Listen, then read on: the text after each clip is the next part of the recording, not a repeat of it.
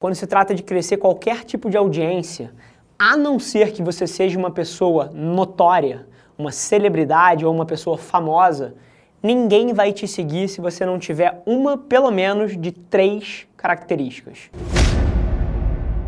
Meu amigo, você aprende com a execução, só que você não consegue dar o primeiro passo se você tiver avesso a essa rejeição inicial. Então, primeiro eu queria te dar esse toque moral aqui, mas eu vou te dar uma noção mais estratégica sobre como você transformar o teu Instagram de um Instagram onde só os teus amigos estão afim de seguir, te seguir para um Instagram onde você tem outras pessoas querendo te seguir que pode potencializar o teu trabalho. E aí eu vou tocar em dois pontos. A primeira delas é que você só reverte de um Instagram onde os seus amigos te seguem, para onde outras pessoas têm interesse em te seguir, se você gera valor, cara. Só que, bicho, você tem que ser realista. Ninguém quer te seguir, você não é interessante o suficiente. Se, fosse, se você fosse o Pablo Picasso, todo mundo ia querer ver o seu ovo mexido às 6 horas da manhã. Ou se você fosse, porra, o Da Vinci, todo mundo ia querer ver você tomando um vinho no almoço. Mas você não é esse cara. Então não é interessante te ver como artista por trás da cena até o momento que você fique famoso. Então o que eu te digo, se você quer reverter dos seus amigos para seguidores alheios ou seguidores externos, você precisa gerar valor. E eu estou obcecado cada vez mais com um modelinho que pode ser mais simplista do que a realidade, mas ajuda a maioria das pessoas a entender, ajuda a maioria das pessoas que a gente presta consultoria a entender o modelo de como fazer dar certo. Quando se trata de crescer uma mídia social, quando se trata de crescer qualquer tipo de audiência, a não ser que você seja uma pessoa notória, uma celebridade ou uma pessoa famosa, ninguém vai te seguir se você não tiver uma, pelo menos, de três características. Ou você vai ser um cara de entretenimento, você vai gerar valor através de fazer, fazer as pessoas rirem, trazendo algum, algum caráter de comédia, algum caráter de entretenimento mesmo, as pessoas gostariam de gastar o tempo ali com o seu conteúdo. Isso é uma forma de você fazer as pessoas seguirem. A segunda forma é você trazendo informação.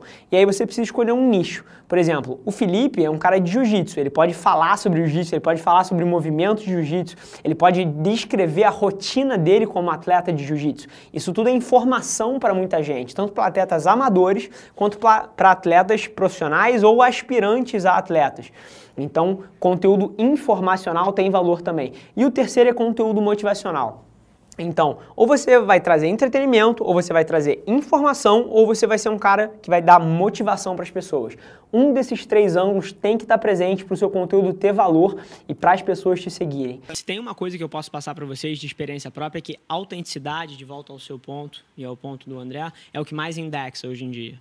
Assim, o que existe de pessoas tentando vender uma vida que não é a deles, que não é uma vida real, que é uma vida de só felicidade, de só glamour, isso não é mais apelativo. As pessoas percebem que aquilo ali é, é, projetado, é uma coisa fabricada. Então, na hora que chega alguém cru, verdadeiro, autêntico, isso tende a ressoar muito mais com as pessoas, tanto que os maiores perfis e as maiores estratégias de sucesso, as Kardashians são prova viva disso, são as pessoas que mais mostram o lado humano delas. Se você for simplesmente produzir conteúdo mostrando a sua camisa, mostrando o seu sapato, mostrando o seu short, cara, isso vai ser chato. Ninguém quer consumir isso. Mas agora, as marcas que estão arrebentando e usando a reserva como exemplo, elas contam a história. Elas falam de um estilo de vida, elas falam de ser carioca, de ser brasileiro e contam essa história através de conteúdo. O que a sua marca significa?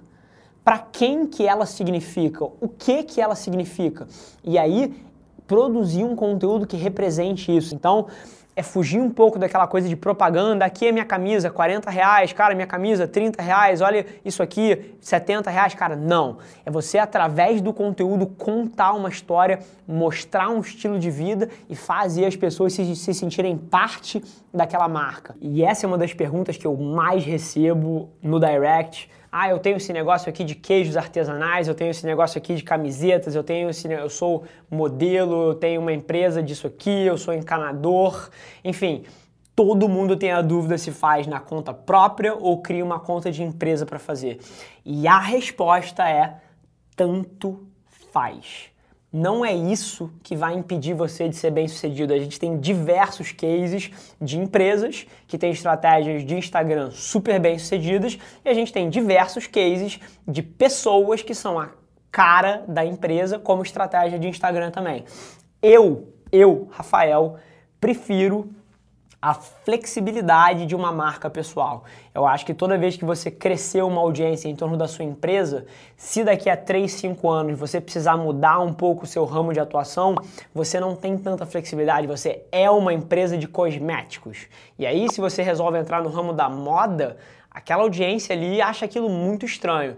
Mas agora, se um ser humano, eu, tenho uma agência de publicidade hoje em dia e amanhã eu viro um investidor de venture capital, ou então viro um, um é, meu Deus, gestor de investimentos, eu vou ser sempre o Rafa Avelar. Eu tenho uma história por trás, eu sou uma pessoa, eu estou fazendo uma coisa, mas posso fazer outra depois. Então, uma marca pessoal te dá mais flexibilidade. Então, assim, quanto mais pessoas produzem ali dentro, mais difícil é você sobressair. Tá. Então, essas plataformas todas têm uma dinâmica que, a partir do momento que elas atingem um estágio de maturidade, é cada vez mais difícil você se tornar relevante ali, porque já tem pessoas dominando os assuntos onde você quer opinar. Para alguém que está começando hoje e gostaria de se tornar relevante, olha para as plataformas que são mais jovens, que têm menos competição. Eu sou fascinado por áudio hoje em dia. Eu acredito que se você tem um objetivo profissional, vou dar um exemplo, você vai abrir uma empresa de cosméticos, um exemplo tá. bem específico.